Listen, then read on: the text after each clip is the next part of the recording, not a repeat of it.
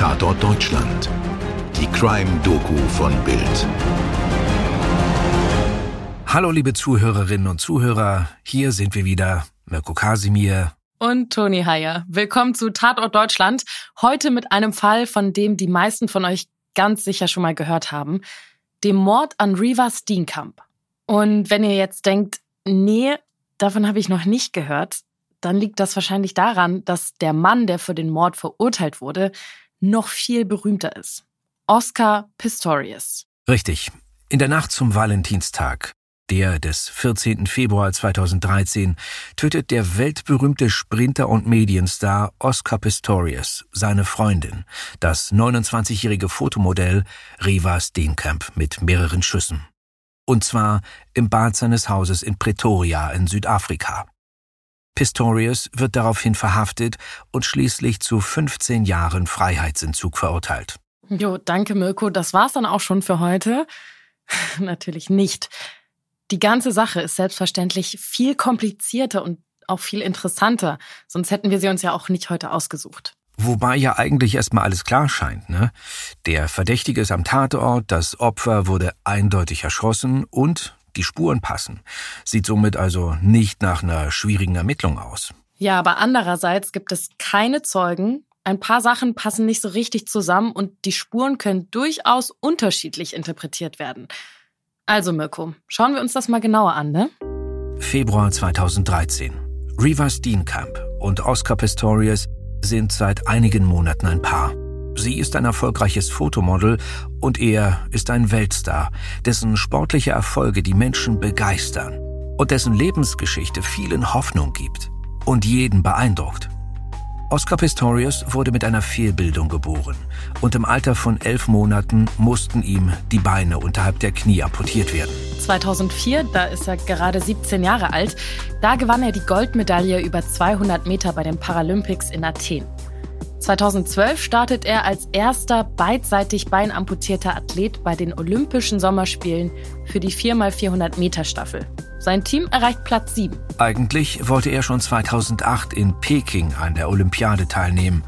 Kritiker waren aber der Meinung, dass seine in Deutschland angefertigten Spezialprothesen ihm einen Vorteil gegenüber Athleten ohne Behinderung verschaffen würden. Also da will ich ehrlich gesagt gar nicht so tief einsteigen. Da kann jeder seine Meinung zu haben. Ich würde sagen, es ist nicht unsere Aufgabe, das zu klären. Das sollten wir den Experten und vor allem dem Sportstammtisch überlassen, diese Diskussion. Auf jeden Fall, letztlich verpasst er 2008 ohnehin die Qualifikation und 2012, da ist er dann dabei. Und Oscar Pistorius ist ein Star. Auch Reva Steenkamp ist sehr erfolgreich. Nicht nur als Model, Sie hat Rechtswissenschaften studiert, ist medial sehr aktiv und plant schon die Zeit nach der Modelkarriere. Vielleicht im TV oder Kino. Eine kluge und schöne Frau. Und definitiv ein Traumpaar. Auch oder gerade in der Öffentlichkeit. Da wird viel über Social Media öffentlich herumgeturtelt, sogar noch wenige Stunden bevor diese Tragödie passiert ist, dieser Mord. Es scheint also alles bestens und der 14. Februar 2013, ihr erster gemeinsamer Valentinstag, der hätte ein Traum werden sollen. Aber er wird ein Albtraum. Am Vorabend des Valentinstages 2013 sind Reva und Oscar zusammen in Pistorius Haus, das sich in der Gated Community Silverwoods in Pretoria befindet. Das ist ein abgeriegeltes und bewachtes Wohnviertel für eher reiche Leute. Diese Viertel sind in Südafrika extrem beliebt, denn das Land gehört zu den gefährlichsten Orten auf der Welt. Aufgrund der Geschichte des Landes, der jahrzehntelangen Herrschaft der Apartheid-Regierung, gibt es immer noch erhebliche soziale Ungleichheiten und Spannungen zwischen verschiedenen Bevölkerungsgruppen. Weshalb Raub, Einbruch und auch Mord leider, so muss man es sagen, fast schon ganz alltägliche Delikte sind. Gegen 1.30 Uhr nachts hören die Nachbarn laute Stimmen und Gepolter aus Pistorius Haus. Es scheint ein Streit zwischen den eigentlich so Verliebten zu toben. Die Nachbarn beschweren sich beim Sicherheitsdienst, aber dann kehrt doch ganz schnell wieder Ruhe ein. Und dann, knapp zwei Stunden später um 3.20 Uhr, knallen unvermittelt Schüsse durch die Wohnanlage. Alle Nachbarn sind wach. Die Polizei wird alarmiert. In kürzester Zeit ist die Gegend in flackerndes Blaulicht getaucht. Sondereinheiten der Polizei und Rettungswagen brettern die geharkten Kieswege des reichen Viertels entlang. Im Schlepptau schon die Presse, die über den Polizeifunk Wind von der Schießerei bekommen hat. Zu diesem Zeitpunkt ahnen die Nachbarn vermutlich noch nicht, was eigentlich wirklich vorgefallen ist. Man denkt bestimmt, dass es einen Einbruch gegeben hat. Dann allerdings tragen Bestatter einen offensichtlich gefüllten Leichensack heraus und Pistorius wird von der Polizei weggebracht. Die Presse hat die perfekte Valentinstagsgeschichte. Egal, was hier passiert sein mag, die Klatschblätter wird es mit wilden Spekulationen füllen. Pistorius wird gegen Mittag in ein Krankenhaus gebracht, wo ihm Blut für die Spurensicherung abgenommen wird und Drogentests durchgeführt werden. Dann am Nachmittag macht Pistorius seine erste Aussage und schildert die Nacht so. Er und Reva legen sich nach einem netten gemeinsamen Abend zur Nacht in das große Bett des Schlafzimmers. Es ist sehr warm und die Fenster zur Terrasse stehen weit offen. Gegen drei Uhr wacht Oscar Pistorius unruhig auf. Er legt aber nicht seine Beinprothesen an, da er kurze Wege im Haus auch ohne sie zurücklegen kann. Er kann sich gut und sicher ohne Prothesen und Krücken bewegen. Er will, so sagt er, Reva nicht wecken, von der er annimmt, dass sie ja schlafend neben ihm liegt. So sagt er zumindest. Ja, so sagt er zumindest. Er lässt also auch das Licht aus und geht zur Terrassentür, holt leise den Standventilator nach drin, schließt vorsichtig die Tür und den Vorhang. Da hört er es aus Richtung des Bades poltern und klappern. Oscar Pistorius vermutet einen Einbrecher, der über das Badezimmer oder die angrenzende Toilette in das Haus einsteigen will. Er will sofort handeln und greift sich die 9mm Pistole, die immer im Nachtschrank auf seiner Seite des Bettes liegt. Dann bewegt er sich zum Bad. Dort fordert er den vermuteten Einbrecher hinter der verschlossenen Toilettentür mehrfach auf, das Haus zu verlassen. Es rumort aber weiter. Und angeblich kommt auch keine Antwort von der Person hinter der Tür. Pistorius verliert die Nerven und feuert viermal durch die geschlossene Tür. Jemand schreit. Und es klingt nicht nach einem fremden Einbrecher. Es sind die Schreie von Reva. Die Toilettentür ist verriegelt. Ohne seine Prothesen kann er nicht genug Kraft aufbringen, um die Tür aufzustoßen. Er arbeitet sich also zurück ins Schlafzimmer, schaltet das Licht an, legt eilig die Prothesen an. Dann versucht er die Tür der Toilette aufzudrücken, während er Reva schwer atmen hört. Aber die Tür gibt nicht nach. Also zurück ins Schlafzimmer. Dort steht ein Cricketschläger aus Hartholz in der Ecke. Mit diesem zertrümmert er schließlich die Tür zum Bad und sieht seine Freundin blutüberströmt und röchelnd neben der Kloschüssel liegen. Pistorius hebt sie vom Boden auf und trägt sie hinunter ins Foyer des Hauses. Dort versucht er Reva wiederzubeleben. Vergeblich. Auch die Rettungssanitäter, die schon wenige Minuten nach den Schüssen eintreffen, können nicht helfen. Dazu hat sicher auch die verwendete Munition beigetragen. Deformationsgeschosse. Klingt ein bisschen wie aus einem Comic. Aber diese Geschosse haben einen besonders perfiden Effekt. Sie sind auf maximale Zerstörung ausgelegt, da sie im Inneren des Körpers aufpilzen und sich in unzählige Fragmente zerlegen und damit wesentlich schwerere Verwundungen als normale Kugeln anrichten. Im Krieg ist solche Munition laut Hager Landkriegsordnung verboten. Sie fällt unter das Verbot, von Waffen, Geschossen oder Stoffen, die geeignet sind, unnötige Leiden zu verursachen. Solche Geschosse führen jedenfalls zu extremen Verletzungen und Verstümmelungen. Und von Oscar Pistorius vier Schüssen treffen drei. Reva stirbt gegen 4 Uhr am Morgen ihres ersten gemeinsamen Valentinstags. Aber Mirko, Oscar Pistorius hat Polizei und Rettungswagen doch gar nicht gerufen, oder? Ja, so ganz klar ist das alles eben nicht. Auch mit der genauen zeitlichen Abfolge und ob Reaver, wie es in manchen Zeitungen steht, in seinen Armen oder unter den Händen der Sanitäter stirbt.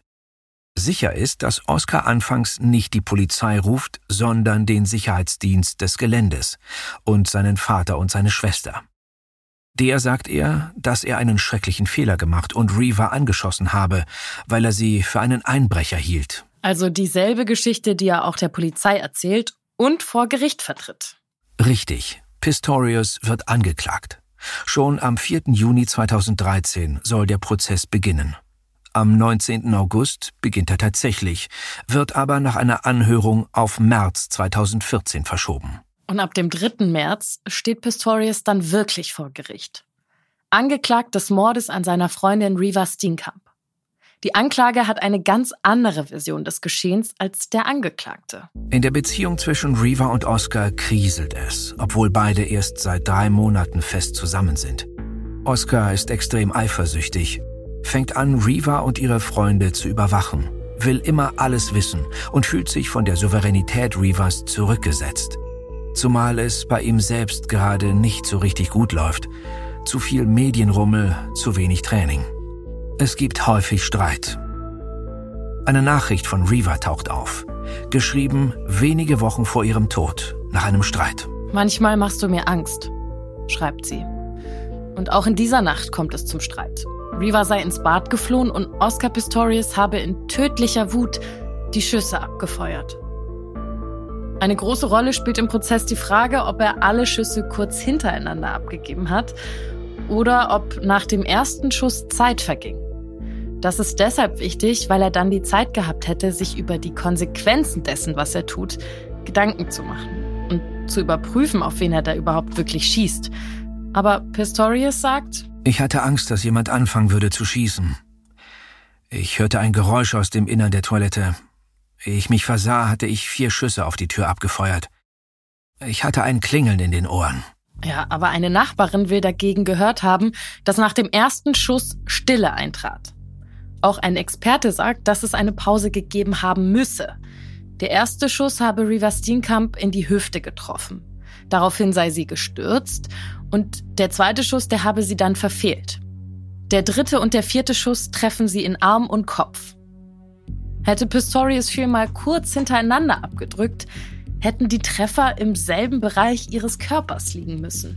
Als Oscar Pistorius klar wird, was er gerade im Wutrausch angestellt hat, zertrümmert er die Tür und versucht, seine sterbende Freundin noch zu retten. Vergeblich. Und er findet sofort eine alternative Geschichte von einem vermeintlichen Einbrecher, die ihn entlasten soll. Also wieder einmal die alte, schreckliche Story von einem besitzergreifenden, aufbrausenden, unkontrollierten Mann, der seine Freundin oder Frau tötet. Der Klassiker? Zynisch gesagt, die normale Version eines Frauenmordes, eines Femizids. Tja, das ist, was die Staatsanwaltschaft ihm vorwirft. Dem widerspricht aber, wie ihm seine Tat augenscheinlich zugesetzt hat. Mehrere Zusammenbrüche vor Gericht, gerade wenn es darum ging, wie er seine Freundin zugerichtet hat. Und klar, auch das frühe Geständnis. Ein Geständnis, das genau zu den Indizien passt. Wobei es natürlich einigen Interpretationsspielraum bei diesen Indizien gibt und weder die eine noch die andere Version hundertprozentig ausgeschlossen werden kann. Aber Toni, ist dir was aufgefallen? Ähm, ja, du willst wahrscheinlich darauf hinaus, dass es nicht die Wahl zwischen schuldig und unschuldig ist, oder? Genau. Er hat in jedem Fall einen Menschen durch eine verschlossene Tür erschossen. Es geht also nicht um die Frage, war es Mord bzw. Totschlag oder war es Notwehr gegen einen Einbrecher.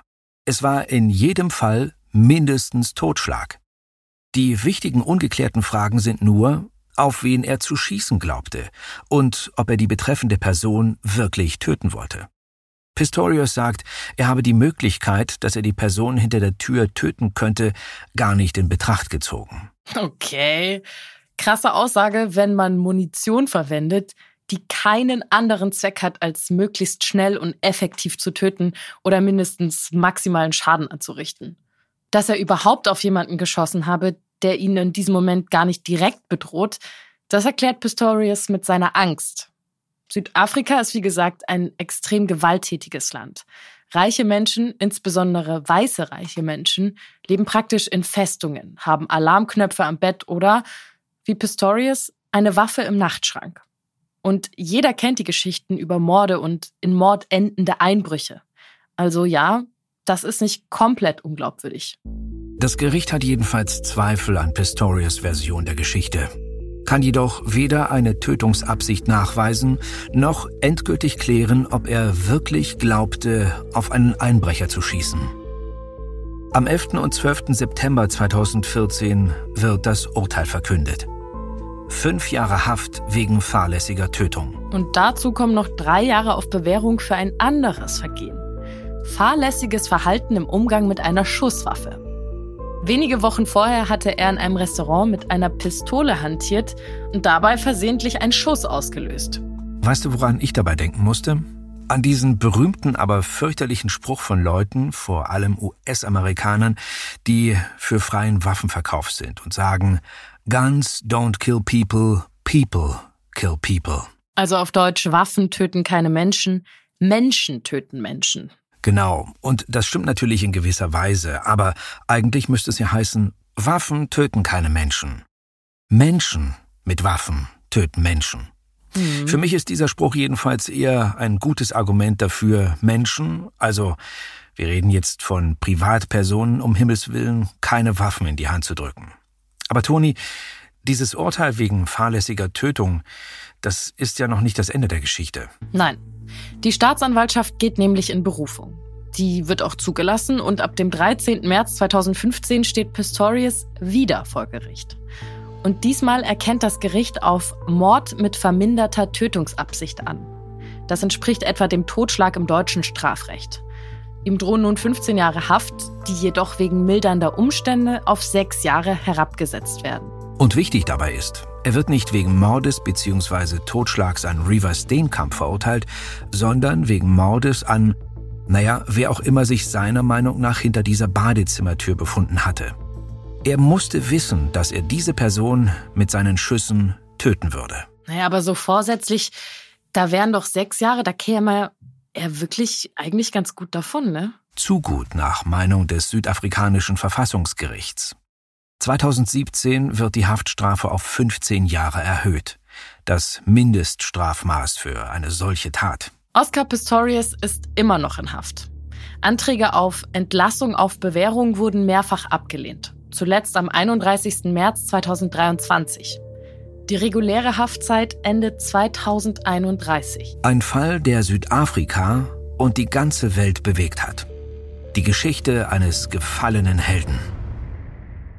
Und eigentlich ist es auch echt daneben. Wieder mal dreht sich alles um den Typen, den Mörder, den Täter und sein Opfer, dieses gefühlt nur Statistin am Rande. Ist doch eigentlich scheiße. Aber ich meine, wir machen das ja auch nicht anders. Ist vielleicht blöd, aber wie du schon sagst, es ist halt diese faszinierende Geschichte eines Mannes, der Bewundernswertes erreicht hat. Ein Star, ein Hoffnungsträger, der dann zum Mörder wurde.